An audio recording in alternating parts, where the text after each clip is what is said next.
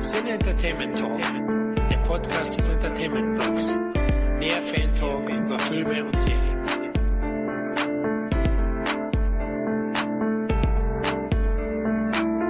Hallo liebe Hörer zu unserem siebten Roundup. Hier ist der Florian.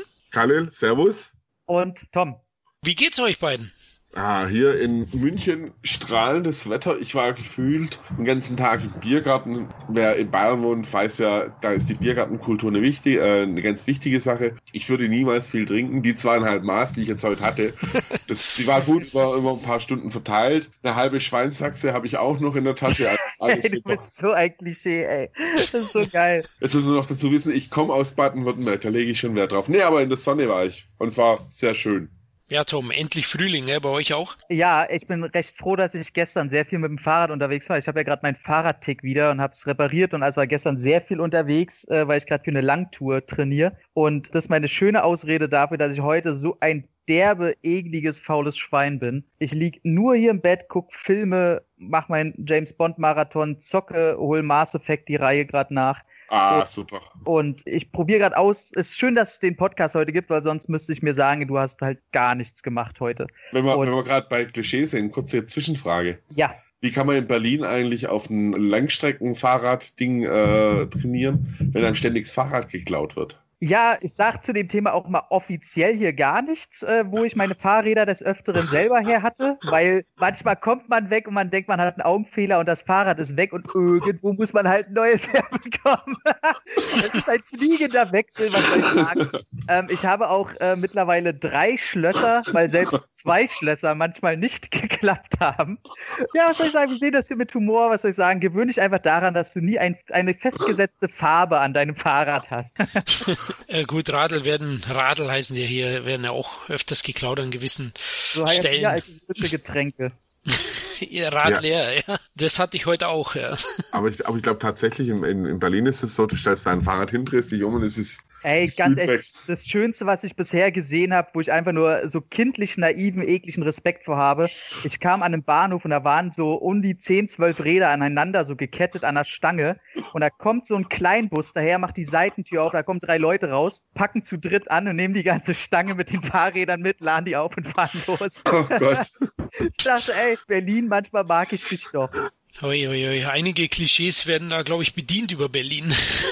Klischees sind ja auch nicht umsonst da, was soll man sagen? Passt zum ersten Film gleich, ne? Äh, richtig, wollte auch gerade überleiten. Passt das zu unserem Eventfilm heute, den wir hauptsächlich besprechen werden. Wir werden auch den einen oder anderen weiteren Titel erwähnen, aber speziell wollen wir eigentlich über Ready Player One sprechen. Der heilige Gral der Popkultur, so wurde er mir angekündigt. Ich habe das Buch nicht gelesen, sage ich gleich im Vorfeld. Ich faules Schwein, deswegen würde ich auch euch ja den Vortritt lassen, wie ihr den Film fandet. Ihr seid ja auch frisch aus dem Kino gekommen am besten reden wir erstmal darüber, wie wir zum Roman gekommen sind, oder Khalil? Ja, absolut. Gebe ich also, dir gerne den Vortritt. Also mir hat es damals ein Bekannter in äh, englische Sprache in die Hand gedrückt und hat gemeint, hey, muss, muss echt mal lesen, ist echt super. Man muss sagen, ich hatte davor auch schon mal einen anderen Roman, wo so ein bisschen die Gaming-Popkultur hatte, Extra Leben, der mir nicht ganz so gut gefallen hat. Aber in Ready, äh, Ready Player One war ich relativ schnell drin.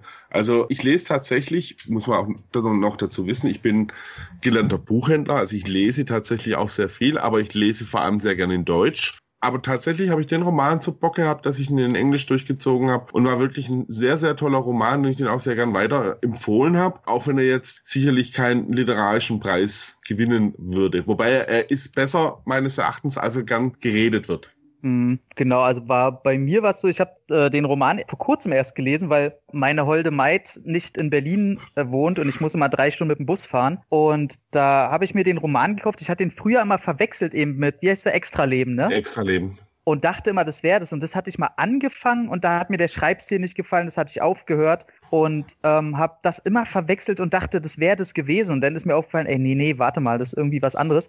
Und habe mir das Buch gekauft und habe es jetzt vor äh, vier Monaten gelesen und muss sagen, von Anfang an wunderbar. Und ich empfand es sehr toll und gerade dadurch, dass es so einfach zu lesen ist. Ich habe es auf Deutsch gelesen, ähm, weil ich kann zwar Englisch, aber ich finde es immer noch anstrengend, auf Englisch zu lesen. Deswegen habe ich es auf Deutsch gelesen und war außer die ersten 20 Seiten, die mag ich nicht so, aber danach Wahnsinn. Also es hat mich so reingezogen, dass es zurzeit auf Platz 1 ist meiner Lieblingsbücher tatsächlich, weil ich noch nie das hört sich jetzt negativ an, aber ich finde, es ist Trivialkultur in Perfektion. Es liest sich sehr einfach, es ist nicht zu tief, der Schreibstil ist nicht zu abgehoben und die ganzen äh, Reminenzen natürlich, das ist halt äh, die Bibel für Nerds. Ich meine, da sind wir ja alle Sucker für und äh, hab's sehr, sehr genossen. Ich finde, der Roman hat zudem auch tatsächlich äh, ganz klar eine dystrophobische Note, äh, mhm. die auch wirklich drin ist. Sie ist jetzt nicht so mit dem, unbedingt mit dem Holzhammer drin, aber äh, sie ist auf alle Fälle da und äh, das hat mir halt auch gut gefallen. Und gerade was du gesagt hast, John, ich meine, ich bin ja ein Kind der 80er sozusagen, ich bin ja hier der Älteste mit Jahrgang 74. Ich habe übrigens am Dienstag Geburtstag, so noch nebenbei.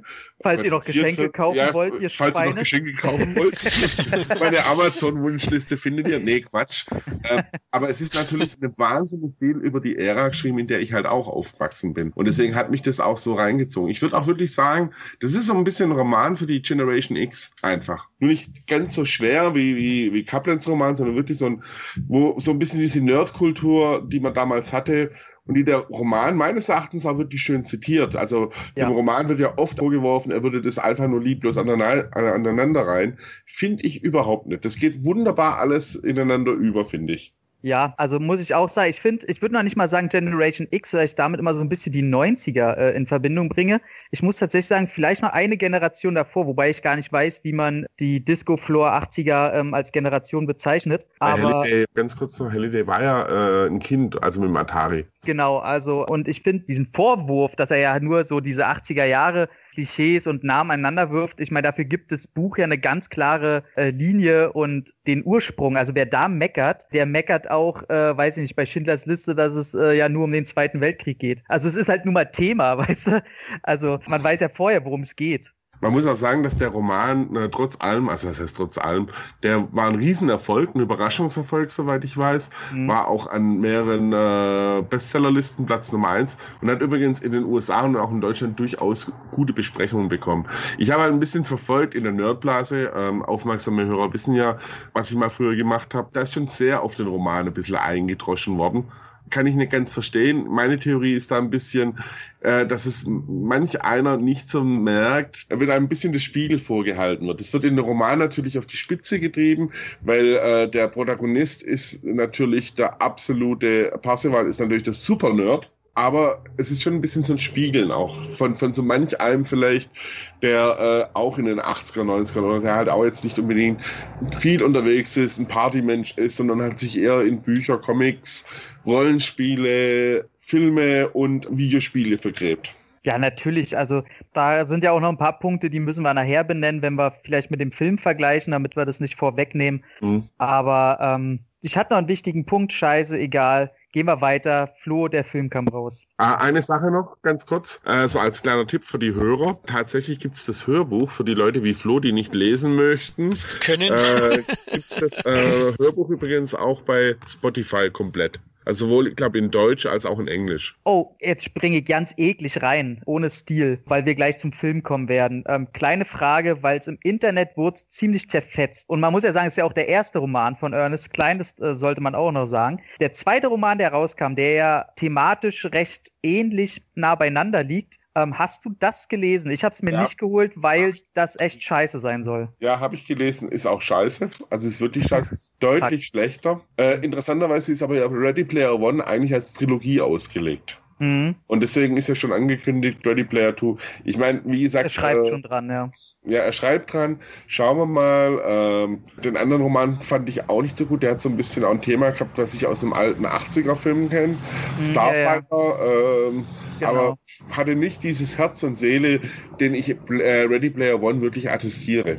Okay. Okay, dann kommen wir am besten zum Film. Dann fange ich an, weil ich konnte ja unvoreingenommen diesen Film genießen, weil ich eben ihn nicht mit dem Buch verglichen habe. Bin mit meiner Tochter reingegangen, die spielt auch, die zockt schon richtig in ihrem Alter Fortnite zurzeit. Das ist bei den jungen oh, das Kids. Geht mir so auf den Sack dieses Spiel. Ja, aber ja. das spielen alle im Moment. Das ist also ja. du lässt deine Tochter einen Shooter spielen, hey, meine Fresse. Ja gut, sie oh, ist ja ey, erst wo fünf. alle umbringen, wo alle umbringen, ja? Nein, nein, sie baut ja nur, sie baut nur. Ähm, ja. Mama, ich, ich spiele GTA nur zum Autofahren. ja, genau.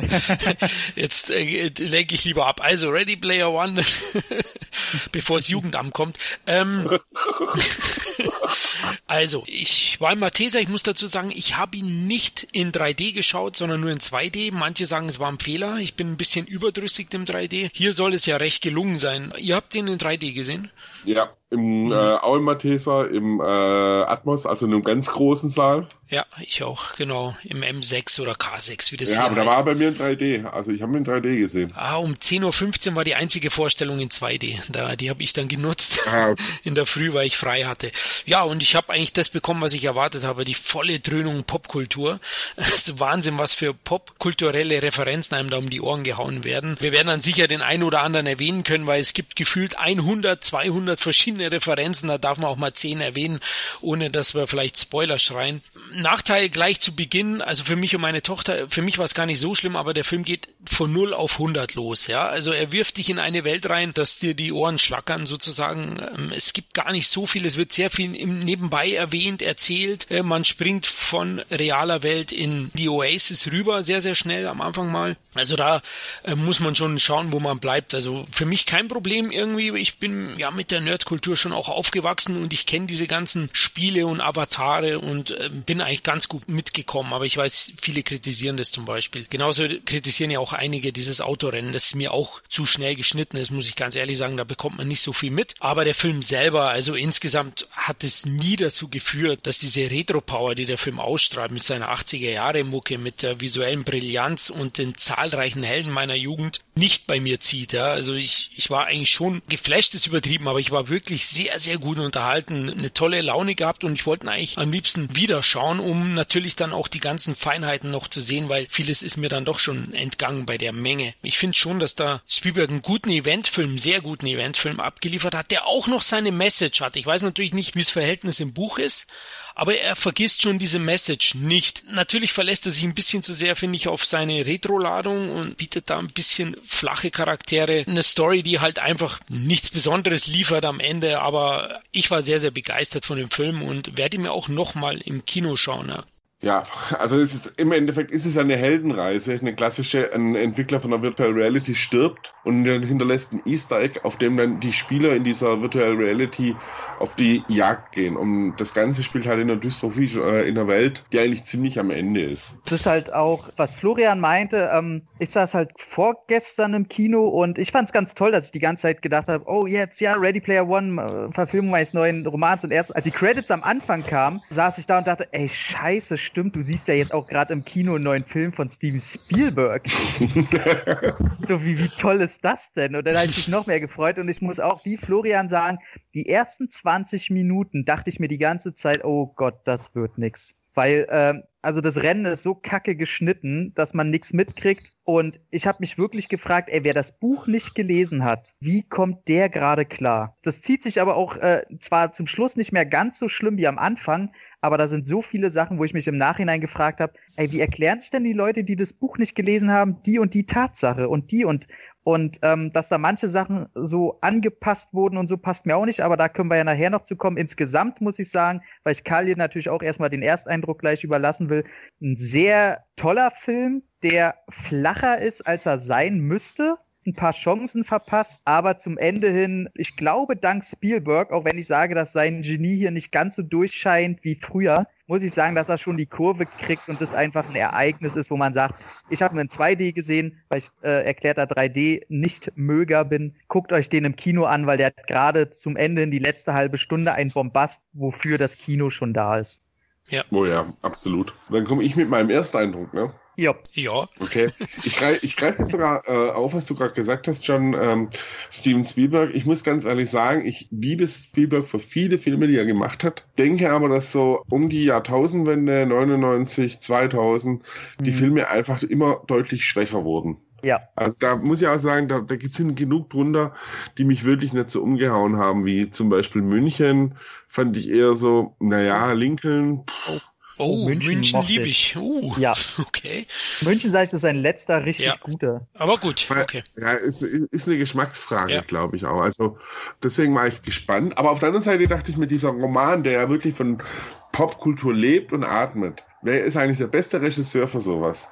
Jemand, der im Endeffekt genug Sachen in, in der Zeit auch produziert hat, die auch durchaus im Buch wie auch im Film meines Erachtens immer mal wieder zitiert werden.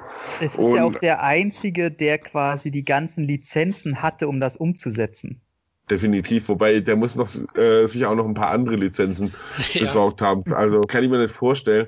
Ich meine, ihr, ihr habt, ich greife jetzt auch nochmal in das Autorennen rein. Interessanterweise, ich, ich verstehe absolut vollkommen. Ich bin da auch echt bei euch, was ihr meint. Ich fand's ganz cool. Was aber auch vielleicht daran liegt, dass ich gerade Wipeout mit einer VR-Brille spiele. Und äh, deswegen war das. Und man muss auch sagen, in diesen ersten fünf Minuten, zehn Minuten, da werden die halt Zitate um die Ohren gehauen, dass du mit den Ohren schlackerst. Also ich denke mal, ein paar Sachen kann man da ruhig nennen, weil es die ersten fünf Minuten sind. Ich meine, man sieht halt King Kong, man sieht einen Dinosaurier aus, aus, aus uh, Jurassic Park. Bei den Autos ist sonst was dabei. Der Hauptprotagonist fährt einen DeLorean aus Zurück in die Zukunft. Akira Motorrad, also also da bist du schon erstmal, das ist so, wie wenn du als Zuckerkranker in den Süßigkeitenladen gehst. Ja. Das ist halt total so, boah. Ich war natürlich gespannt, weil, weil Spielberg kann ja durchaus beides. Spielberg kann gut durchaus kritische Untertöne erzählen, kann aber auch durchaus reines Popcorn-Kino machen. Wo tue ich jetzt äh, Ready Player One einordnen? Ich ordne ihn tatsächlich eher im Popcorn-Kino ein. Ich finde so diese, diese, diese, dass der Roman durchaus bisschen einen ernsteren Unterton hatte. Äh, das fällt mir vor allem, wenn ich da dran denke, wenn der Anfang ist, äh, in dem man sieht, wie, wie die Leute da diese VR-Brillen aufhaben und, und dabei gut gelaunt und fröhlich und diese etwas dystrophische Welt aus ähm, Camper, die übereinander gestapelt sind, die sieht mir auch tatsächlich ein bisschen zu sauber aus. Ja, und auch zu lieb dargestellt in der Darstellung, ne? Also, ja, weil im, im, Buch ist es ja wirklich so, dass das, was du im Film ja siehst und was da recht hell und ich sag mal, nicht positiv, aber auch nicht zu negativ dargestellt wird, ist im Buch ganz klar, sagt er, ey, wir haben keinen Präsidenten mehr, die Menschheit muss nur noch klarkommen und du hast eher so, so ein Blade Runner-eskes Bild von dem Ganzen. Ja, hast du absolut. Und vor allem, du merkst auch, also das ist ein Unterschied, da empfinde ich schnell im Film bewusst wird, im Gegensatz zum Buch. Im Film ist die Oasis tatsächlich für mich mehr oder weniger, kam so rüber wie, wie ein Online-Rollenspiel. Genau, ja. Das Ganze, die Oasis übernimmt im Endeffekt die Rolle des Internets. Der ganzen ja, also, also vor allem auch der, des Internets, der Kommunikation, whatever. Und wo ich natürlich auch sehr gespannt drauf war, das Ganze hätte ein ganz schlimmes Nerdkino werden können, weil der, das Buch zitiert wirklich auch tiefe Nerdmaterie, die man jetzt nicht unbedingt so kennt oder die jetzt äh, bei den heutigen Kiddies jetzt auch nicht bekannt sein dürfte. Ich, hm. ich glaube, die meisten Kids, John, wie alt bist du? Äh, 31. 31, okay. Also hast du jemals D&D gespielt? Als Blatt Papier D&D? Nee, also ich habe mich mit auseinandergesetzt, aber reines äh, Theorie. Ich lese mir mal durch, worum es da geht und ich gucke mir mal Videos an, aber selbst erlebt habe ich es nicht. Ich habe das zum Beispiel gespielt auch noch und mhm. ähm, ich glaube halt auch natürlich, das ist auch ein bisschen ein Problem gewesen, dass wenn man das reingepackt hätte, es zu nerdy geworden wäre. Weil damit kann man halt nichts anfangen. Und so hat halt Spielberg auch ein bisschen durchaus, also auch in Absprache mit Klein, weil der war ja bei den Drehbucharbeiten äh, mit beteiligt, soweit ich das weiß, vieles ein bisschen ausgetauscht, den Fokus ein bisschen weg von diesem Pen and Paper Rollenspiel 80er Jahre Computer Videospielzeit, ähm, sondern mehr hin zu finde ich zum Kino, zu Actionfiguren aus dem Kino. Du siehst verflucht viele Kinofiguren, so ikonische, natürlich auch Gamerfiguren, ohne Frage, aber du merkst schon, dass der Fokus ein bisschen mehr auf Film liegt, finde ich jedenfalls hatte ich auch ein bisschen das Gefühl, äh, dass es dem Film gut getan hat, dass, dass, dass man vor allem sich da ein bisschen an moderneren Figuren auch bedient hat. Also fürs Publikum zumindest. Kino, in dem ich war, wurde applaudiert, fand ich schön. Passiert nicht allemal. Der Film ist tatsächlich für mich eine Achterbahn. Er geht saulang, aber ich habe mich tatsächlich die zweieinhalb Stunden, trotz ein paar Schwächen, die er hat, die hat er ohne Frage, wirklich gut unterhalten gefühlt. Es gab Sachen, wo ich sage, schade, dass es nicht drin war. Mhm. Schade, dass da eine Änderung drin war. Schade, dass manche Figuren komplett eine andere Rolle auf einmal gespielt haben. Mhm. Äh, ich denke da speziell an den Geschäfts-, an den, wie hieß er, im, der Odd Tomorrow. Oh, ey, hör mir, da muss man nachher, da ja. habe ich dann Aufreger. Ey. Also ein bisschen, ein bisschen spoilern werden wir leider wahrscheinlich schon müssen. Mhm. Ähm, auch so die Rolle von der Artemis, äh, also mhm. fand ich auch ein bisschen schwierig, dass äh, man ein bisschen weggegangen ist vom Hauptfokus eben auf, äh, auf den äh, Wade Owen. Aber ich habe mich trotzdem echt gut unterhalten gefühlt. Und was der Film wirklich gut macht, ist diese ganzen Zitate. Das muss man ihm neidlos. Und es ist unfassbar, was da alles in diesem Film versteckt ist. Also im Endeffekt ist das Ganze uh, Where is Waldo für jeden Film, Computerspiel-Nerd, Und allein schon deswegen wird der Film so Bombe auf DVD Blu-ray funktionieren.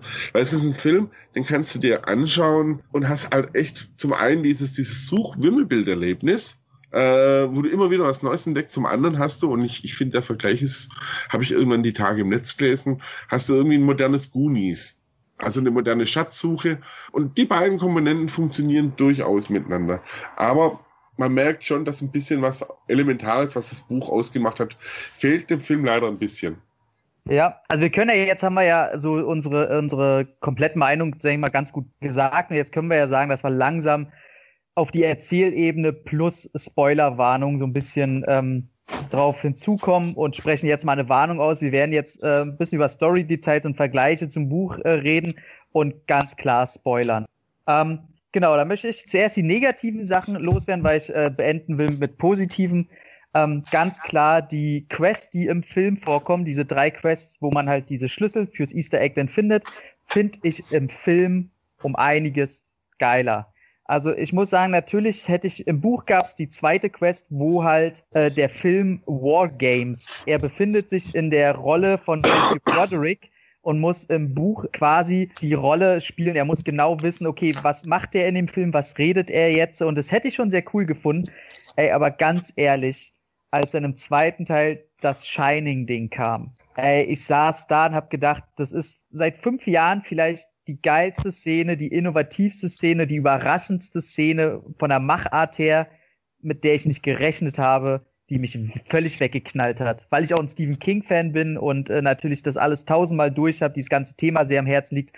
Aber äh, wie seht ihr das, bevor wir auf andere Sachen kamen? Ja, also wenn ich da kurz einsteigen darf, ähm, im Buch kam ja auch dieses in Filme reinsteigen, Filme nachspielen vor. Aber da wurden die, da musste man ja tatsächlich diese Filme eins zu eins nachsprechen, nachspielen. Und es war halt komplett anders bei der Shining-Szene. Aber mich würde es auch vom Flo erstmal interessieren, äh, wie fandest du die denn? Vor allem mit, mit einer Tochter daneben. Genau. Meine Tochter ist 13, also nicht mehr ganz so jung, aber trotzdem war sie da schon. Also die eine alte Oma in der Badewanne, wer den Film kennt, weiß ja, was passiert und das haben sie so mhm. toll eingeflochten und da hat sie schon, ist sie schon tiefer in den Sessel gesungen. Der ist ab 12, ne? Der Film, ja. der, der ist ab 12, ja klar. Aber fand ich auch grandios und ich konnte es ehrlich gesagt nicht glauben und es gehört für mich zu den besten Referenzen, die ich je gesehen habe. Also wirklich Wahnsinn. Ja, und dazu noch mit richtig gutem Humor drin. Ja.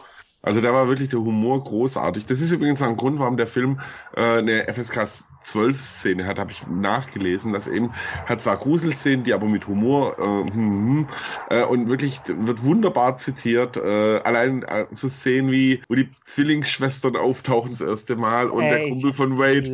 Hallo. Ja, ich so, er übernimmt ja quasi und das macht der Film halt sehr intelligent. Eigentlich wenn es realistisch gewesen wäre, jeder Nerd hätte diesen Film gesehen. Diese Ausrede von wegen, ich mag keine Horrorfilme, ist da Quatsch. Aber das Intelligente daran ist natürlich, er übernimmt die Rolle von diesen neuen Nerds von heute, die den Film natürlich auch nicht kennen und genauso überrascht werden wie diese Figur. Und ey, als er zu den Fahrstuhltüren läuft, ey, ich saß genauso davor wie, oh Gott, oh Gott, ich weiß genau, ey, jetzt geht's ab. Und dann kommen wir natürlich die Figuren und sagen, geh von den Fahrstuhltüren weg. Und ich dachte, oh, wie geil, ey. Ja, und ja, auch so Kleinigkeiten wie das Buch, in dem der Satz drin steht und äh, Room äh, 237 natürlich auch geil, ja. wo reingeht in die Tür. Also es ist eine der besten Szenen in dem Film. Es ist, wenn es nicht sogar die beste Szene ist. Ja, oh, sie sind ganz schön nackt.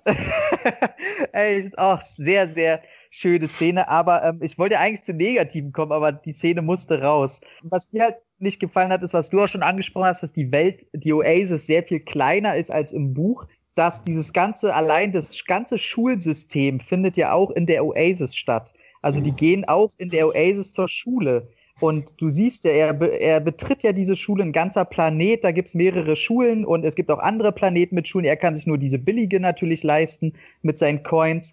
Und ähm, wie er da trotz dieser Einschränkung auf der Suche nach dem Easter Egg ist und so dieses ganze, okay, wir treffen uns wie dieser 80er Jahre Film in der Schule, wo sie alle nachsitzen. Äh, Breakfast Club. Referenzen an Breakfast Club machen können, weil die sich ja alle in dieser Schule treffen. Und da wird ja auch sehr schön erklärt, wie das mit den Chaträumen funktioniert, wie die Oasis funktioniert und dass äh, erklärt wird, ey, der sitzt jetzt irgendwo in Mexiko, äh, der sitzt irgendwo in Colorado, ist aber alles scheißegal, weil die sitzen eh alle in der Oasis und es ist egal, wo Leute mittlerweile leben, weil das, die leben ja in der Oasis. Und das fand ich im Film auch scheiße, dass die denn sagen, als sie sich in der realen Welt treffen, ach, du wohnst da hinten? Was? Wir haben gar nicht äh, so weit voneinander entfernt gewohnt. Warum haben die das so eingeschränkt? Ähm, ja. Da ist dieses Weltbild, dass die Oasis mittlerweile das komplette Leben definiert und die reale Welt, es gibt ja auch keinen Präsidenten mehr und so weiter, der irgendwas regelt. Alles dreht sich nur noch um die Oasis und Marketingrechte und bla bla bla. Ja. Das wurde so im Film so klein gehalten, dass dieses Bild der Dystopie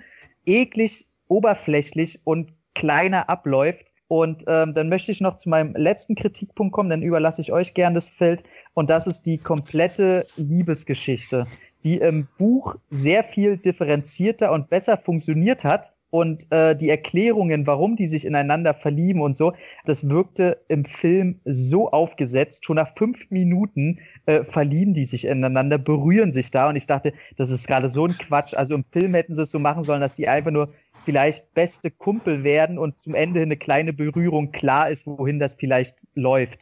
Aber diese Liebe gleich so als oberflächliches Klischee Charaktergebilde da reinzubauen, das fand ich so blöd. Das war so, oh nee, das funktioniert so richtig gar nicht. Gerade weil die Figuren auch im Film wieder so eine Schönlinge sind oder so halbe Schönlinge und gerade Artemis im Realen da äh, oh, sie hat so ein Geburtsmal überm Auge, was sie in dem Film eigentlich irgendwie nur noch süßer und cooler macht.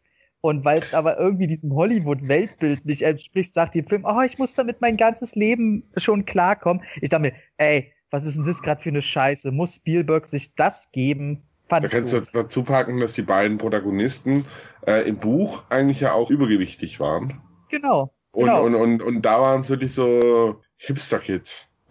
Also wirklich, also ich fand, ja, er ist halt so, okay, warum macht er sich jetzt zu so einer Anime angehauchten, möchte gern cool Typi als Avatar? So, das hat irgendwie, fand ich auch ein bisschen, naja, ist er zwölf und sie ist einfach in beiden Welten auch total zuckersüß. So, ich dachte, okay, nee, da, da verpassen sie eine Chance, sozialkritisch einen realistischen Ton anzubringen. Und äh, das fand ich sehr, sehr schade.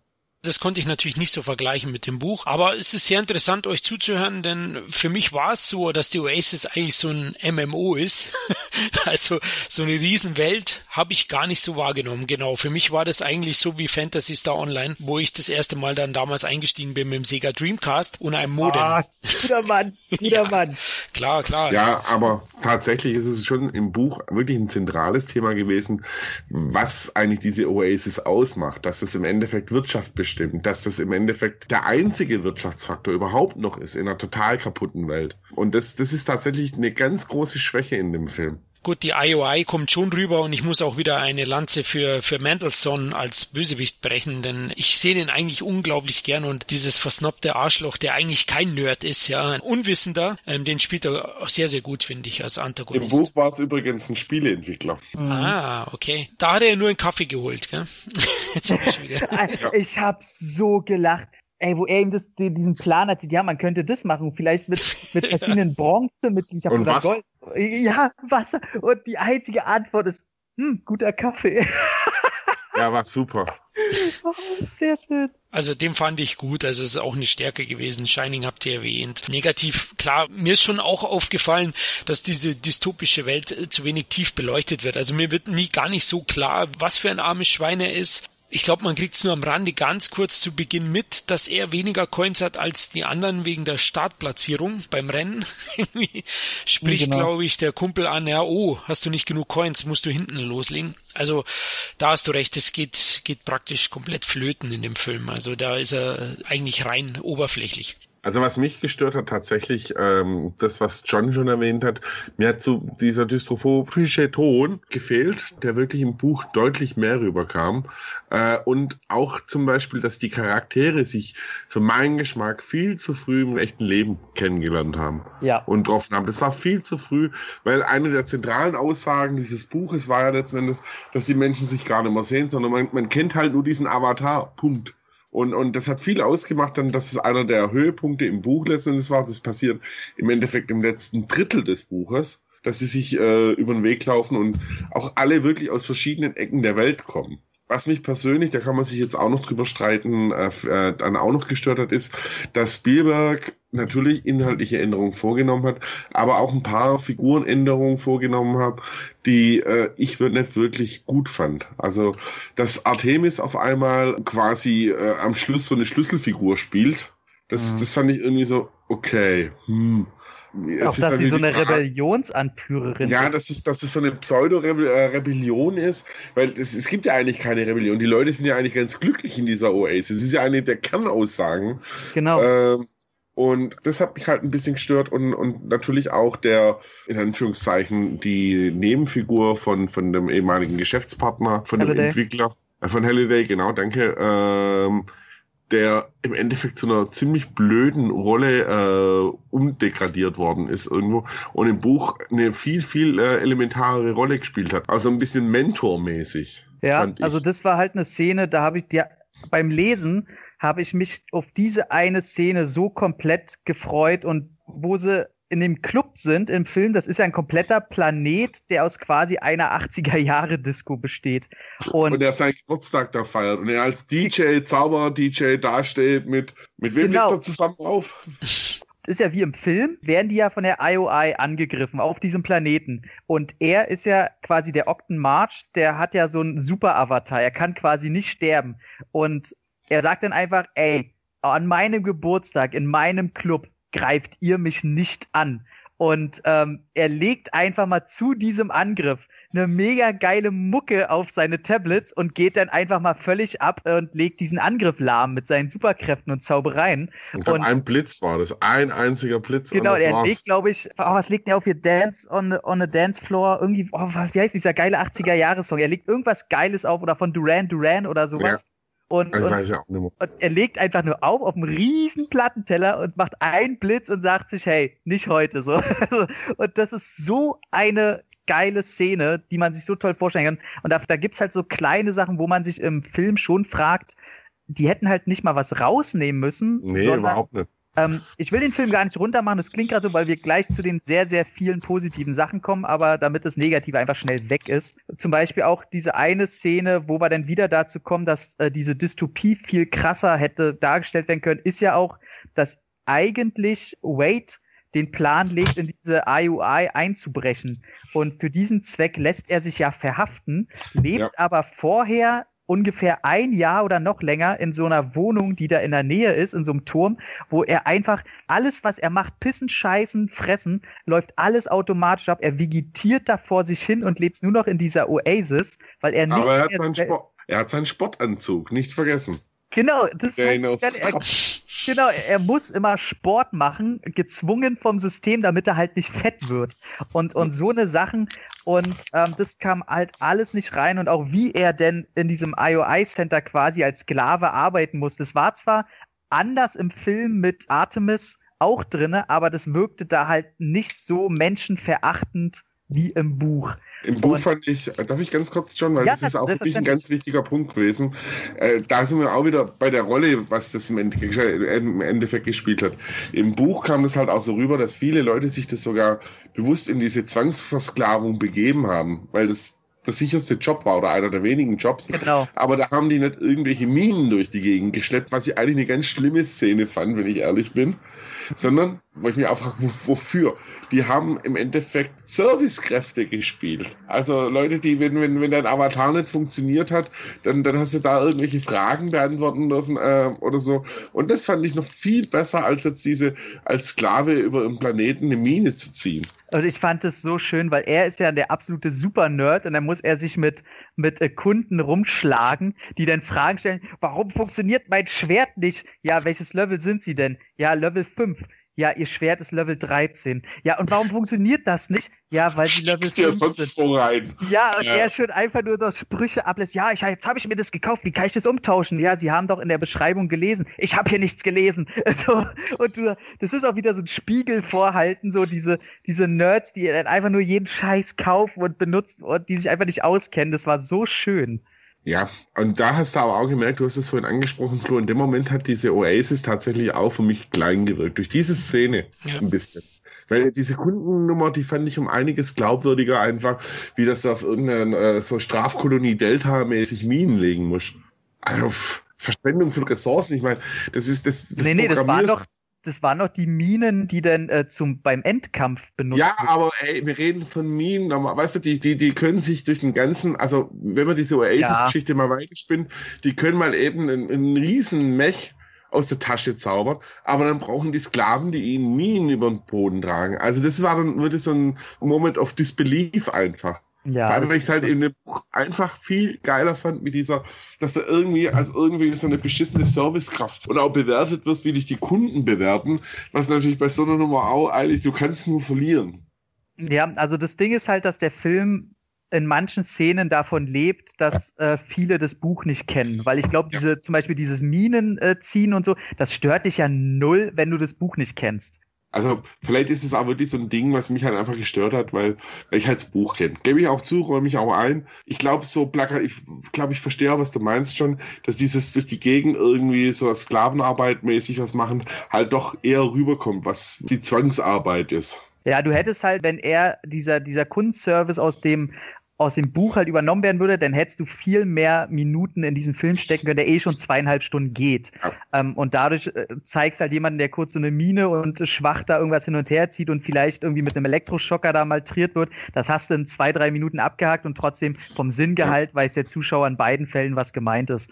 Und ähm, mein letzter Kritikpunkt wäre übrigens dann noch, ähm, dass Bieber quasi die ersten 200 Seiten von dem Roman weglässt dass es eben mittendrin anfängt, dass der schon auf der Jagd nach dem Ei ist irgendwie und so dieser Werdegang zu diesem Supernet, weil eben äh, gerade dieser Tod vom Halliday löst ja auch erst diese 80er Jahre Revival-Welle aus, weil sich genau. die Leute über diesen ganzen Scheiß eben informieren. Eben. Und ich finde generell, dass ähm, die Figur, du siehst in, im Film nur einmal kurz so ein kleines Mädel in der Schule heulen, aber für die Oasis, für die Nerdkultur zu der Zeit, war das halt so, als wie bei uns halt Steve Jobs gestorben war. Auf einmal waren Leute, die waren fertig. Das war für die so eine Galionsfigur, so eine gottgleiche äh, Vorbildsfunktionsfigur. Und im Buch waren die halt alle total kaputt.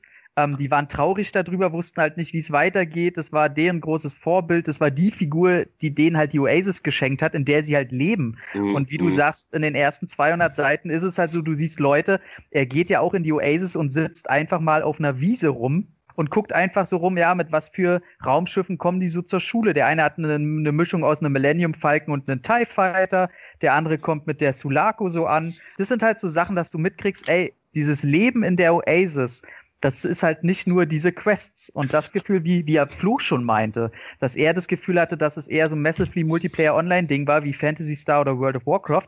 Das ist halt ein Fehler, den dieser Film wirklich begeht, den man halt auch merkt, wenn man das Buch nicht kennt. Und da wollte ich auch noch ganz kurz einhaken. Ich habe noch einen halben Kritikpunkt, weil das auch wieder damit zusammenhängt. Und oh Gott, wir reden den Film echt schlecht. Und ich, nein, nein, ich fand wir, ihn gut. Wir fangen gleich mit den Sachen an eben diese, wo ich, Achtung, das sage ich jetzt, dass es jetzt einen Spoiler geben wird. Gerade was du ansprichst, von wegen, dass das Ganze wie so ein Spielwelt rüberkam, das untermauert den leider schwachen Schluss nochmal ganz deutlich. Mhm. Ich sage nur Downtime. Ich habe mir überlegt, was würde heute passieren, wenn du das Internet ab, äh, von Tag abschaltest? Ja, also, okay, wir, darf ich noch einen letzten Kritikpunkt sagen, weil du den von angesprochen hast, den habe ich schon wieder vergessen. Im Buch ist der, der böse Sorrento der ist ja sehr viel boshafter. Er wird im Film so ein bisschen als hilfloser Trottel dargestellt, der zwar Kompetenzen hat, aber nicht in der Nerdkultur, sondern als reiner theoretischer Programmierer oder was auch immer und aber die Liebe des Ganzen nicht versteht. Im Buch ist er ja einer, da überleben halt nicht alle. Und er zieht los und bringt einfach mal die Leute aus seiner Truppe da um. Und da sind ja auch Szenen drinne im Buch, wo man sagt, äh, okay, der und der wurde jetzt umgebracht und da gibt's halt einen wirklichen größeren Grund, warum diese ganzen Leute diese IOI und im besonderen Sorrento richtig Hass entgegenbringen. Und die wissen, Sorrento ist der richtige böse, böse Feind. Und im Film, finde ich, wird es abgeschwächt durch seine leichte Trottlichkeit. Er macht es super. Ich muss sagen, obwohl der Charakter ein anderer ist, finde ich den auch im Film sehr toll. Auch wenn er nicht so brutal daherkommt. Die Darstellung von seinem Avatar fand ich super. Ja, das einfach nur so ideenlos, äh, wie nur Sorrento ihn halt kreiert aber hätte. Mit, aber mit Superman-Tolle. Ja, mit Superman-Tolle fand ich auch sehr schön. Okay, also das wären, ich glaube, mehr negative Sachen fallen mir nicht ein. Vielleicht auch ein paar positive jetzt doch noch erwähnen. Genau, da wollte ich jetzt ja rüber, weil wir ja positiv enden wollen, auf jeden Fall. Lassen wir mal Flo. Positiv, ja gut. Also was ich jetzt von euch so höre, denke ich, wäre der Film an sich wahrscheinlich sogar besser in der Serie aufgehoben gewesen. Ähm, ja. Aber gut, ähm, Spielberg komprimiert das Ganze schon zum sehr guten Blockbuster, das muss man einfach sagen. Und wir hatten es ja erwähnt, Referenzen kann er und die macht er eigentlich perfekt. Die sprudeln aus allen Richtungen. Ich finde auch eben den Bösewicht haben wir erwähnt, der sehr, sehr gut ist. Ähm, generell diese Welt der Oasis finde ich an sich toll dargestellt und ähm, die mir auch super nahegebracht. Also ich bin jetzt nur ein Gelegenheitszocker, muss ich natürlich sagen, mittlerweile. Ich habe früher natürlich viel mehr gespielt, aber ihr werdet es kennen die Zeit ist unser Feind und das kriegen wir nicht hin. Aber das sind alles Sachen, die, die mir einfach gefallen haben und der Khalil hat es, glaube ich, zu Beginn gesagt, das Ding geht 140 Minuten und ich habe nicht eine Länge verspürt. Also ich habe bei dem einen oder anderen Kritiker gelesen, dass der Film Längen hätte, kann ich nicht nachvollziehen, ehrlich gesagt. Also dafür hat er zu viele schöne Ideen auch. Darf ich das Item noch erwähnen, das mir besonders gefallen hat? Ja, klar. Ja, klar. Chucky fand ich auch eine sehr coole Echt? Sache. Ja, ja, ich fand, also meine Tochter hat doch so Angst vor dem und das war für uns dann äh, zu zweit ein herrlicher Moment, ja, weil die hat da wirklich die Augen vorgehalten und die kannte die Filme nicht, die kennt nur die Hüllen von meinem Videoregal. Ihr darf das natürlich nicht schauen, aber da ist er dann mal live aufgetreten, deswegen war das ein sehr, sehr schöner Moment. Aber an sich finde ich auch die ganzen Szenen mit Halliday sehr, sehr gelungen und ich bin jetzt kein Mark Rylance Fan, aber er spielt ihn auch recht gut. Mhm. Ist ja Steven Spielbergs neue Muse anscheinend, also der spielt ja gefühlt in jedem Film mit, den er in den letzten fünf Jahren gedreht hat. Fand ich auch sehr gut und ich finde auch den Hauptprotagonisten eigentlich gelungen. Ansonsten auch die einzelnen Figuren sind ganz gut besetzt, denke ich. Ich fand auch, äh, muss auch sagen, dass ähm, der Film, also wenn einer sagt, der hat Längen, dann erklärt sich das hier einfach nur daher, dass wenn er mit der Oasis und der Darstellung, den ganzen digitalen generell, wenn ein das halt nicht greift, hast ein Problem mit dem Film. Äh, mich hat's total erwischt. Ich meine, ey, ich sehe nach zehn Minuten sehe ich da auf einmal Robocop rumlaufen. Und einer, und einer hat es, hat es äh, Tim Burton äh, Batmobil so. Und ähm, da sage ich, da hat man mich schon. Da, da bin ich halt einfach zu kriegen und ich weiß ja, was das für ein Film ist und lass mich denn auch drauf ein. Ich sehe denn an keiner Stelle, oh, jetzt wollen sie mich hier mit reinen Franchise-Dropping kriegen. Ich sag mir, oh ja, bitte, ich will mit Franchise-Dropping gekriegt werden. Ähm, sag mal, wem gehört dieser Truck, den, den Age am Anfang beim Rennen hat? Das war ein Spielzeug aus den 80ern. Ey, das war dieser Micro Machines Truck, ne? Ich weiß nicht mal aus welcher Reihe, aber es ist auf alle Fälle ein Spielzeug. Äh, ich ich habe tot geärgert, dass ich das nicht wusste. Einzige, was mich ein bisschen gestört hat, wo ich mich zuerst gefreut habe, sie sagt, hier hast du noch eine Knarre und jeder 80er Jahre oder Filmfreak weiß, ey geil, das ist einfach mal Ellen Ripleys Knarre, womit sie die fucking Königin fickt. Und dann fängt sie an zu schießen und es ist der falsche Ton, ja. diese Knarre abgibt. Ich habe mich so aufgeregt. Das geht verdammt nochmal und der Ton war zu tief. Und ich dachte mir, ey, nee, Leute, das nehme ich euch übel. Aber die Knarre war drin, somit alles schön. Und auch Chucky, also das war so super, wo sie dann auch alle sagen, oh, sie wirft den in die Menge und die Soldaten sagen, oh nein, scheiße, es ist Chucky. Also ich dachte, okay, cool. Ein bekanntes Tool. Ja, genau, bekanntes Tool und äh, der Rubik's Cube war drin und der ach, Rubik's Cube war ein Traum, vor allem also der Einsatz mit der Musik aus äh, Zurück in die Zukunft. Ey, ich dieser, so gefeiert. Der Ton, ne? Dieser. Ja. Ich hab mal zurück in die Zukunft. Ey, ich habe so ein Grinsen gehabt in dem Moment. Also sowieso, was da an, an kleinen Soundbits, nicht mal Scores, sondern einfach nur so kleine einsekündliche Soundbits reingebracht werden, ey, da kannst du schon nur mit Tonspur hören und du hast ein Erlebnis. Ähm, das ist der Wahnsinn. Und mein Highlight war absolut, wo ich Angst hatte und nachdem ich den Film ja bis zum Ende geguckt habe, hätte ich alles drauf gewettet, dass die da irgendwas anderes bringen aber Sorrento bringt zum Schluss einfach mal den fucking Mecha-Godzilla. Ey, ich hab mir fast in die Hose gepisst. Ey, es war so, und dann kommen die auch noch mit dem Originalscore von, von Godzilla daher und in dem Moment war ich auf Sorrentos Seite. Ich sag, mach die alle platt, du hast fucking Mecha-Godzilla. Ey, es war so geil. Also, wer da in der Nerdkultur immer ich sag's jetzt einfach, gepflegten Halbschlaffen bei jeder scheiß Franchise kriegt, der muss diesen Film lieben. Und auch, ich muss sagen, er verliert bei mir zum Ende hin so ein bisschen, weil die dritte Quest kann nicht ganz mithalten mit den ersten beiden. Quatsch, aber die ist super.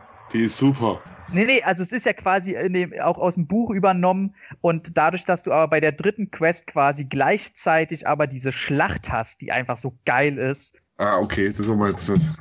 Also ist es super und ähm, ich finde es auch wichtig, dass die, es dreht sich halt um Adventure und um die Geschichte der Easter Eggs an sich, dass das mit drin ist, das wiegt das Ganze wieder auf. Also ich fand es wichtig, den Leuten das mal nahe zu bringen, woher das überhaupt kommt. Und ich muss auch sagen, dass ich, ähm, jetzt habe ich den Namen vergessen, der der Halliday spielt. Flo, wer war das nochmal? Mark Rylance. Mark Rylance, das war der Oscar Bridge of Spy Typ, ne? Ja. Ähm, dem muss ich sagen, ab dem ersten Moment, wo ich den gesehen habe in der Rolle, fand ich den besser als im Buch sogar. Ich wollte ihn die ganze Zeit umarmen. Der war mir so sympathisch. Ich habe gedacht, oh Mann, der, der spielt es so bemitleidenswert und toll. Ich liebe diesen Mann. Und muss auch sagen, der ist einfach, der hat so, also selbst Sachen, die einen stören denn im, im Film, dass zum Schluss und in der realen Welt alles zu schnell geht und äh, das ist alles so ein bisschen, in der realen Welt schafft der Film das halt nicht, die Faszination der Oasis genauso rüberzubringen. Stört einen alles nicht, weil dann hast du zwei Minuten später keine Ahnung wen, der da rumspringt, so Gigant aus dem All oder was. Wunderbar, wunderbar. Ich, also, der ist so unterhaltsam, als wenn du dir ein Best-of der Videospiele anguckst. Ja, kommt hin. Also ich muss auch sagen, der Anfang von diesem Film gibt eigentlich vor, was der Film sein will. Nämlich eine große Achterbahnfahrt. Und das ja. ist er definitiv auch. Und ähm, man kann sich jetzt übersteigen und sagen, ja, die Botschaft im Buch geht ein bisschen unter, ja, das tut sie. Aber Spielberg hat da einen super Blockbuster äh, draus gebastelt, der wirklich tolle Schauwerte hat, unterhaltsam ist, tricktechnisch wahrscheinlich wirklich die Speerspitze momentan darstellt, vor allem auch in 3D. Also wirklich wunderschön. Auch äh, zu diese Szenen, die eben in der Oasis sind, das sind riesige Schauwerte für mich drin unglaublich schön. Und natürlich diese ganzen Zitate, die ein Riesenfest sind, einschließlich dieser Riesenschlacht am Ende, wo du was weiß ich, wie viele Figuren siehst, äh, wo du Master Chief von Halo siehst, äh, Tracer von Overwatch, äh, Battletoads, was weiß ich, also das wird wahrscheinlich von jedem Nerd zwischen hier und Feuerland mit dir auseinandergebaut werden, anhand der verschiedenen Stills, äh, die es dann geben wird, aber Wahnsinn, es ist, es ist, es ist Nightmare on Elm Street drin, es sind abgefahrene Autos drin, mich hatte der Film zum Beispiel, wo ich äh, einen, Interceptor gesehen habe aus Mad Max. Ja. ja. Ich meine, da steht halt der Bus vom A-Team, Interceptor, Christine. Christine ist auch dabei, ja. Wahnsinn, das Batmobil, Akiras Motorrad, was ich ja, ja auch total liebe.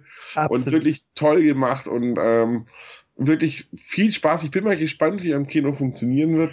Äh, soweit ich weiß, in Amerika hat er wirklich sehr gut eingeschlagen. Ich glaube, ah. bei uns eher verhalten.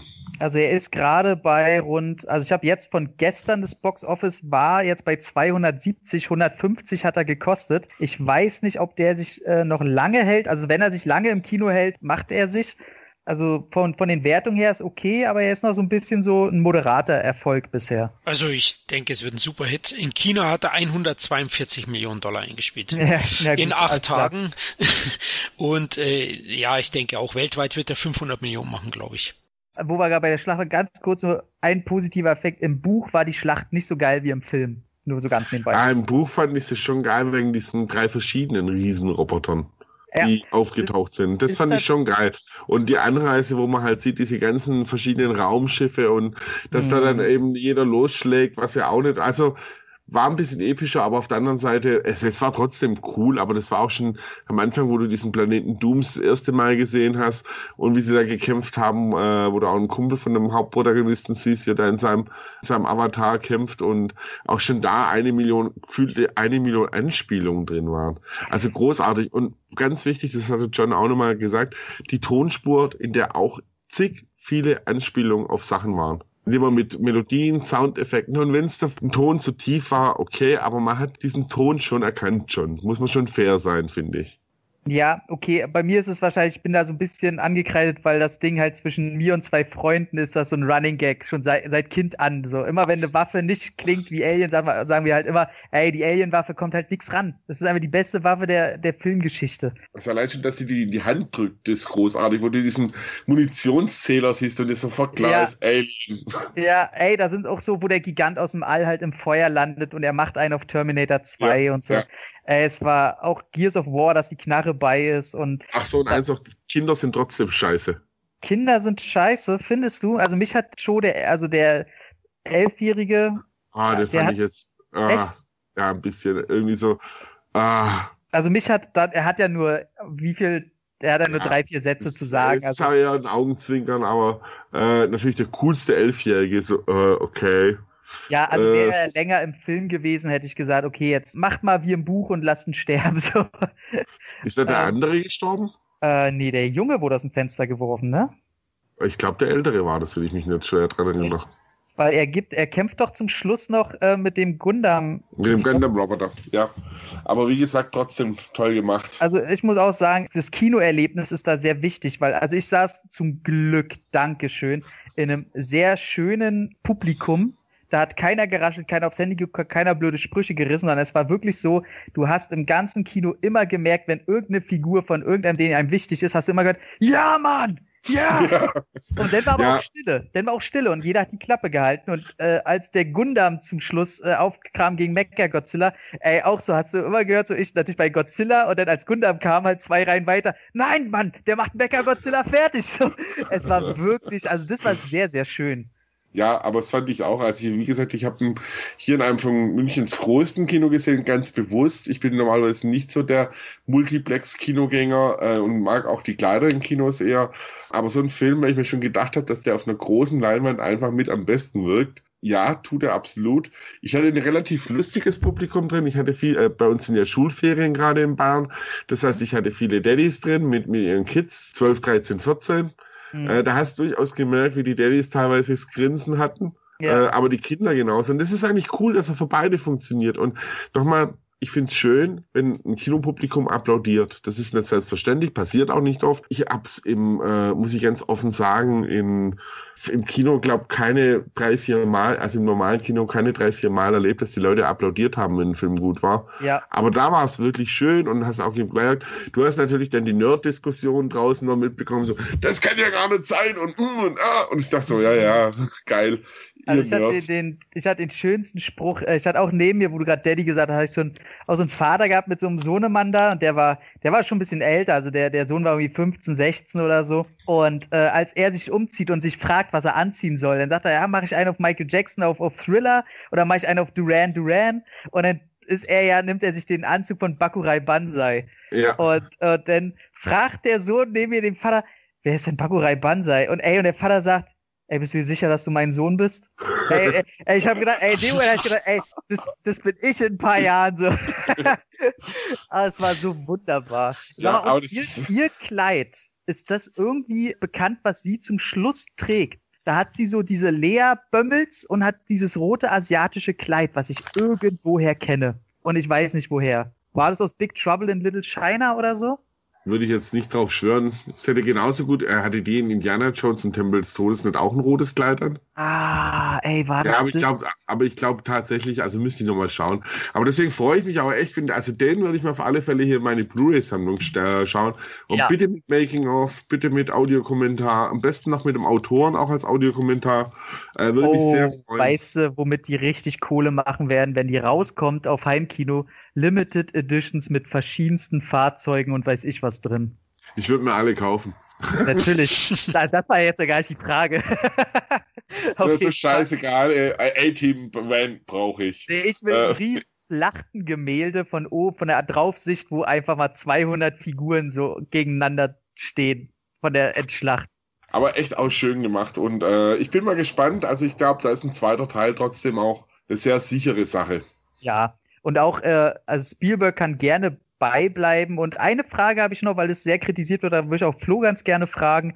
Ähm, viele kritisieren die Effekte. Wobei ich sagen muss, also ich finde anders als Khalil, sag ich, die sind ganz bewusst nicht extrem realistisch State of the Art, um. Aber das habe ich falsch verstanden. Also okay. ihr habt es tatsächlich auch gemeint, dass dieser Bruch Oasis äh, und äh, virtuelle äh, Realität, also dass es wunderbar ineinander übergreift einfach. Okay, nee, dann, okay, da bin ich auf deiner Seite. Ich wollte nur sagen, dass natürlich die Oasis und die Grafik da drin mit den ganzen Avataren, dass die ganz bewusst nicht auf pure und so krass aussehend realistisch, wie es nur geht, getrimmt ist, um eben zu zeigen, dass die gerade sich in der virtuellen Realität befinden, um da noch so eine Befremdlichkeit zu haben und zu wissen, okay, wir sind jetzt hier ganz klar in einem Videospiel in Anführungszeichen. Und ich glaube, dass das viele Leute nicht ganz so äh, auffassen und gar nicht so mitkriegen, dass das ganz bewusst eben so ein bisschen aussieht wie PlayStation Filmsequenz. Das denke ich auch. Also ich habe es jetzt auch so verstanden, eigentlich, dass man hier jetzt äh, nicht die höchste CGI abfeuert. Man könnte das ja deutlich realistischer darstellen. Ich denke auch, dass das bewusst war und es hat auch so gut funktioniert, finde ich. Aber hat der Film ja auch an einer Stelle. Die Shining-Sequenz. Ja. Da ist ja eine Spur Realismus drin gewesen. Also ein Holla die Waldfee. Also. Ja, richtig, ja. Ja, aber da gebe ich dir durchaus recht. Aber wie gesagt, ich finde, dieser Bruch, der hat dem Film auch gut getan und wer, ey, man muss ihn auch in 3D sich anschauen. Das ist wirklich schönes 3D gewesen. Da habe ich eigentlich nur Schlechtes bisher von gelesen, tatsächlich. Echt? Bin mhm. ich überrascht. Okay. Ich kann ja 3D nicht äh, sehen, tatsächlich. Bei mir funktioniert es mhm. nicht. Kann ich dann nichts zu sagen. Ja, vielleicht gehe ich noch mal rein dann in 3D. Ich muss mal schauen. Also leider, die Preise tun da immer weh. ja, ich bin ja, ich bin Donnerstagabends um äh, 15 äh, Euro fürs Kino her. Ich auch gedacht, so okay. Und dann natürlich die obligatorische, ich hätte gern Popcorn und Cola, 10 Euro. Und da kriegst du einen Liter Cola und, und, und zwei Liter Popcorn-Eimer und du denkst, okay, ist es Popcorn-Kino, weshalb nicht? Hab ich, da habe ich dann mal eine Frage, weil ähm, ich das immer nicht ganz verstehe bei den Leuten, ich kenne die auch oft ins Kino gehen. Äh, warum, also ich habe eine und will einfach mal den Grund wissen, warum holt ihr euch denn keine Jahreskarte? Weil ich es zu selten ins Kino schaffe einfach. Also bei mir ist es tatsächlich so, ich äh, habe ja einen Job, in dem ich viele abends arbeite, also ich komme selten vor äh, halb neun, also eigentlich bin ich selten von neun, halb zehn daheim.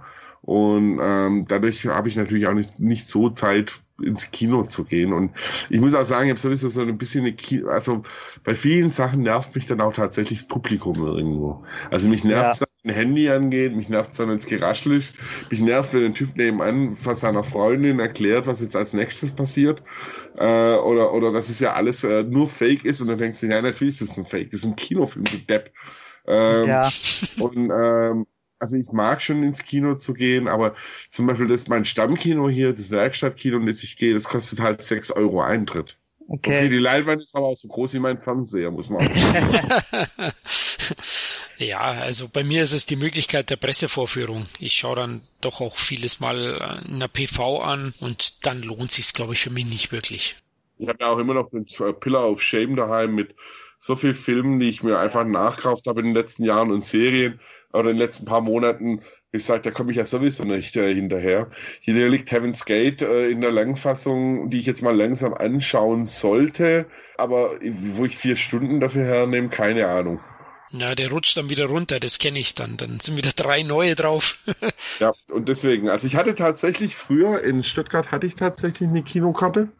Also so, äh, das, ähm, und ich habe in Stuttgart auch lang äh, war in meinem Kundenkreis ein Kinobetreiber, so dass ich da öfters auch äh, Freikarten hatte. Und mein persönlich abgefahrenstes Kinoerlebnis war tatsächlich ähm, einmal das Fantasy Filmfest mit einer Dauerkarte, wo ich Schwabe gesagt habe, ich nehme jeden Film mit, den ich mitnehmen kann. Und ich glaube 37 Filme in, in einer Woche gesehen habe. Also wirklich morgens ins Kino gegangen bin und nachts um 1 Uhr raus. Halleluja, Wahnsinn. Also, ja, also ich mach, ich mach, immer was, da träumst du dann von Oldboy, äh, der in einem Anime-Universum spielt oder in den Zombies vorkommt, weil sie alles ineinander vermischt irgendwie.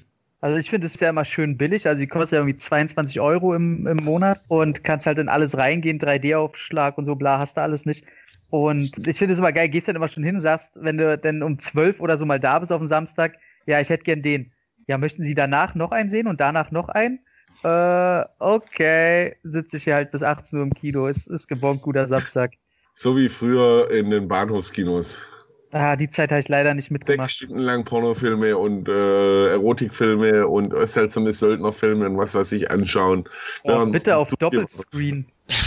ja, während man auf den Zug gewartet hat. Oh, Egal, bist reingegangen und hast die Cola getrunken, hast rauchen dürfen. Großartig. Kommen wir zu äh, Ready Player One zurück. Ich würde sagen Fazit, oder? Also mein Fazit ist auf jeden Fall sehenswert. Absolut. Es ist wirklich ein guter Spielberg wieder. Nach langer Zeit, nach langer Durststrecke finde ich persönlich. Ich wünsche dem Film jeden Kinoerfolg. Ich glaube persönlich tatsächlich, dass es schwer haben wird an den Kinokassen ein bisschen. aber ist auf alle Fälle sehenswert, wenn man, äh, bitte Leute, geht ins Kino und wenn nicht ins Kino, dann auf alle Fälle die äh, eine der 120 Special Editions holen, je nachdem, was für ein Auto, Figur, Spielfigur oder sonst was beiliegt. Und auch noch ein Plädoyer fürs Buch nochmal. Das Buch lesen ist nämlich wirklich gut. Ja, Genau, das werde ich auch machen. Also ich sage auch Popcorn, Unterhaltung in Reinkultur für mich auch absoluter Pflichttitel im Kino oder eben auf Blu-ray dann. Äh, aber nicht in 3D bei Blu-ray, ist einfach zu teuer. Und auch nicht in 4K, ist auch so teuer. Bleibt oh. bei den Limited Editions. ich glaube, dank der Massenschlachten und dass man da alles sehen will und so, ich glaube, da leiste ich mir die 4K. Oh, ja, ja. Die kostet dann wieder 40 Flocken wahrscheinlich. Ich habe 30. Ich habe 3D-Fernseher und es ist ein Mahnmal und deswegen weder 4K noch 3D. Ich kaufe ein Stinkmal auf Blu-ray, weil äh, ehrlich gesagt, mein 3D-Fernseher ist für mich immer noch ein Mahnmal, wo ich mir denke, verdammt, äh, einen Haufen Geld von Fernseher ausgeben, noch mehr Geld für Filme, die ich heute nicht mehr anschaue. Ich weiß glaube nicht mal mehr, wo meine Brillen sind. Zum Glück nie mitgemacht. Also ich hatte noch nie einen 3D-Fernseher. Punktetechnisch, wo würde der denn einordnen? Also ich, als ich rauskam, habe ich gesagt, äh, zwischen 7,5 und 8. Aber weil es seit langem einfach mal wieder eine wirkliche Achterbahn ohne Längen ist, die sich auch nicht irgendwie künstlich auf irgendwelche Charaktermomente ausruhen muss, sondern für mich einfach mal wieder Kino darstellt, wie es erleben will. Acht Punkte. Ja, unterschreibe ich so. Ich bin auch so bei sieben bis acht, aber ich gebe auch acht, weil ich einfach echt viel Spaß hatte und mir zum Beispiel den Soundtrack bereits bei iTunes gekauft habe. da gibt's einen Soundtrack. Ja, mit den, aber ich habe die Songs genommen, also nicht den von Alan Silvestri, der ja. Ich wollte gerade sagen, ich will den Score haben. Den Score, nee, den habe ich nicht geholt. Ich habe mir jetzt die Songs geholt, weil mir die auch super gefallen haben. Also bei mir wäre es eine 4,5, nein, 8. Schließe ich komplett an zum ganz Superwurf hat's nicht gereicht, aber ach, das ist tolle Popcorn-Unterhaltung. Ja. Ja, die beste in den letzten Wochen, oder? Was hast du zuletzt gesehen, Tom? Was gab's noch? Pacific Rim 2 war ja vielleicht ebenbürtig? Ähm, ja, kann, kann, ich kurz runterreisen, genau. Ich habe gesehen, äh, Jim Knopf habe ich gesehen. Äh, kann man sagen, effektmäßig der erste deutsche Film, der ähm, mit international komplett mithalten kann. Ich habe mit dem Franchise noch nie Berührung gehabt, aber kann man sich mit seinen Kids angucken, gefällt mir ähm, hab mir angeguckt Pacific Rim 2. Da werden mich jetzt alle steinigen. Ähm, ich kann ja mit äh, Del Toro-Filmen nichts anfangen. Ich liebe sein, sein Fantum und ihn als Person, aber irgendwas stört mich immer an den Filmen. Die sind mir immer irgendwie zu kantig, zu eckig, irgendwie, irgendwas passt mir da immer nicht. Deswegen mochte ich Pacific Rim 1 auch komplett nicht, obwohl ich ein Kaiju-Fan bin. Aber, und jetzt kommt das Peinliche, ey, ich habe mich vom zweiten Teil, der hat mich einfach so auf blöde, stumpfe Weise, hat der mich einfach perfekt unterhalten. Das ist so, so stumpfe Kacke und man weiß es von Anfang an, aber ich hatte halt genau deswegen ab Minute eins Spaß dran. Ich habe auf den nächsten stumpfen, dummen Spruch gewartet und er kam und ich fand es einfach wunderbar. War okay. Und äh, Red Sparrow habe ich noch geguckt. Ja, Jennifer Lawrence, ich weiß nicht, ich kann mit der irgendwie nichts anfangen. Das ist mir irgendwie so, gequält, oh, ich muss alles auf der Leinwand zeigen und mich äh, körperlich wie auch psychisch muss ich einfach alles auf die Leinwand klatschen. Ähm, sie lässt mutig die Hüllen fallen und zeigt auch ganz gut und irgendwie, der hat schöne, brutale äh, Ausstöße, der Film. Aber irgendwie, das, das ist so, hat man tausendmal gesehen, muss man nicht sehen. Ich bin eher ein großer Fan von Joel Edgerton. Ja, deswegen wollte ich den sehen. Aber muss man nicht gesehen haben. Hab mir Ricky Gervais, Humanity, sein neues äh, Stand-up angeguckt. Ich liebe Ricky Gervais. Soll gar nicht falsch klingen, aber der, dieser Mann hat einfach mal die schönste Lache der Welt. Die klingt so ehrlich und das ist so ein, ich liebe Ricky Gervais und auch sein Humanity ist wahnsinnig toll und gerade die letzten 20 Minuten wird auf einmal so wirklich menschlich, dass du oh man, der, der bringt einem zum Lachen, zum Nachdenken und einfach Lebensfreude. Was der letzte Film auf meiner Liste nicht brachte, denn ich habe den Netflix-Film Game Over Man geguckt, was sowas wie eine Kiffer-Verballhornungsversion von Stirb langsam sein soll. Und äh, ich erschreckend erstaunt darüber war, wer da alles mitspielt. Ähm, ob das ein Daniel Stern ist oder eine Rona Mitra, die aussieht wie die 20 Jahre alt, ältere Version von sich selber. Oh nee, das, das war so ganz schlimme Kacke, so richtig so zum Fremdschämen. Äh, da sind zwar ein, zwei Witze drin, wo ich tatsächlich vor Lachen geheult habe, aber im Gegensatz zu den zwei Witzen war das purer Fremdscham, Dreck, der allerersten Güte, ähm, was nur irgendwelche 12- oder 13-jährigen Kids lustig finden können, die auch über Pimmelwitze lachen. Nee, braucht kein Mensch, bin ich zu alt für so eine Scheiße. Netflix, Daumen runter. Also bei mir ist es so, ähm, ich schaue ja immer gerne ältere Sachen an, deswegen äh, fange ich mal an mit einem Film, äh, der, der, schon ein Weilchen auf meiner Liste stand, den ich unbedingt anschauen wollte, weil ich den Regisseur sehr verehre. Aber Ferreira hat einen Film gedreht über die letzten Tage von Politaktivist, äh, Regisseur, Buchautor Pietro Paolo Pasolini, äh, der dem einen oder anderen Filmfreund vor allem für seine für sein Werk von die 120 Tage von Sodom äh, bekannt sein durfte, äh, mit William Defoe in der Hauptrolle. Ein toller Film, eher ungewöhnlich für einen ähm, Ferreira-Film, fast schon ruhiger Film ist ganz klar Arthouse-Kino, aber wirklich toll gespielt, auch dank äh, Willem Dafoe und collagenhaft und äh, geht nicht wirklich in die Richtung Biopic. Dafür ist die Figur von Pasolini auch viel zu vielschichtig und reißt auch weniger so das, das an, was, was danach war. Pasolini ist ja bis heu, unter heute ungeklärten Umständen ums Leben gekommen. Also wer sich für Film, Kino interessiert, für einen Enfant terrible, für einen politischen Aktivisten, würde ich auf alle Fälle äh, Pasolini ans Werk legen. Ich weiß bloß nicht, ob es denn auf DVD gibt. Aber was ich weiß, ist, dass der momentan äh, bei Arte in der äh, Mediathek ist und ist noch bis 12.04. Das andere, was ich gesehen habe, war eine Serie, auf die war ich sehr gespannt, weil die vorab viel, viel gute Kritik bekommen hat. Äh, ebenfalls wieder eine Literaturverfilmung. The Handmaid's Tale, äh, der Reporter Mark nach einem Roman von Margaret Atwood. Äh, ist wirklich eine der düstersten Dystrophien, die ich seit langer Zeit gesehen habe. Serie toll erzählt, in wahnsinnig ruhigen Bildern teilweise, auch mit Elizabeth Moss in der Hauptrolle, Joseph Fiennes ebenfalls in einer der Hauptrollen absolute Sehempfehlung, auch wenn die Blu-ray-Box, DVD-Box echt ein Schweinegeld kostet, ist aber auf jeden Fall absolut sehenswerte Serie, wo ich hoffentlich auch eine zweite Staffel davon sehe. Intelligente Science Fiction und gerade in der heutigen Zeit, wo wir einen Trump als Präsident haben, tatsächlich viel näher an der Wirklichkeit als einem lieb ist. Und dann habe ich noch zwei Sachen gesehen, die ich im Schnelldurchlauf habe. Äh, die fallen dann unter äh, typisches Trash-Kino. Zum einen die Barbaren, ein Kennenheuler mit den zwei bösen Brüdern des Bodybuildings als Barbaren. Film, der sich selber nicht ernst nimmt, ähm, der auch sehr lustig wirkt, der allerdings, muss ich sagen, als reiner Trashfilm im Nachhinein äh, heute, keine Ahnung, nicht mehr ganz so funktioniert, wie ich mir das gewünscht hätte. Nichtsdestotrotz auf alle Fälle eine Unterhaltung. Wenn ich auch sagen würde, Mächte des Lichts, den ich davor gesehen habe, ist definitiv das bessere Trashfilm-Ding, äh, weil zwei Mädels, die aufwachsen in dem Glauben, sie wären Jungs, weil sie versteckt werden, barbusig auch teilweise durch die Gegend rennen, weil sie ja denken, sie wären Jungs. Schlechteste Masken, den größten Zwerg der Welt, der ausschaut, also ich glaube, er sollte so eine Wikinger-Geschichte darstellen, schaut aber eher aus wie äh, irgendein Zwerg aus, äh, aus dem Hobbit. Also großartiger Trash, den ich wirklich ans Herz legen kann und der übrigens auch auf äh, Blu-ray inzwischen schon äh, out of print ist, aber immerhin auf DVD noch erhältlich ist. Es gibt tausend Stück wurden davon verlegt. Also jemand, äh, der nichts mit Trashfilm anfangen kann, großer Bogen machen. Wer wirklich Trash im Kino mag, äh, sehenswert. Äh, das hat äh, auf jeden Fall. Gut, ja, was habe ich zuletzt gesehen?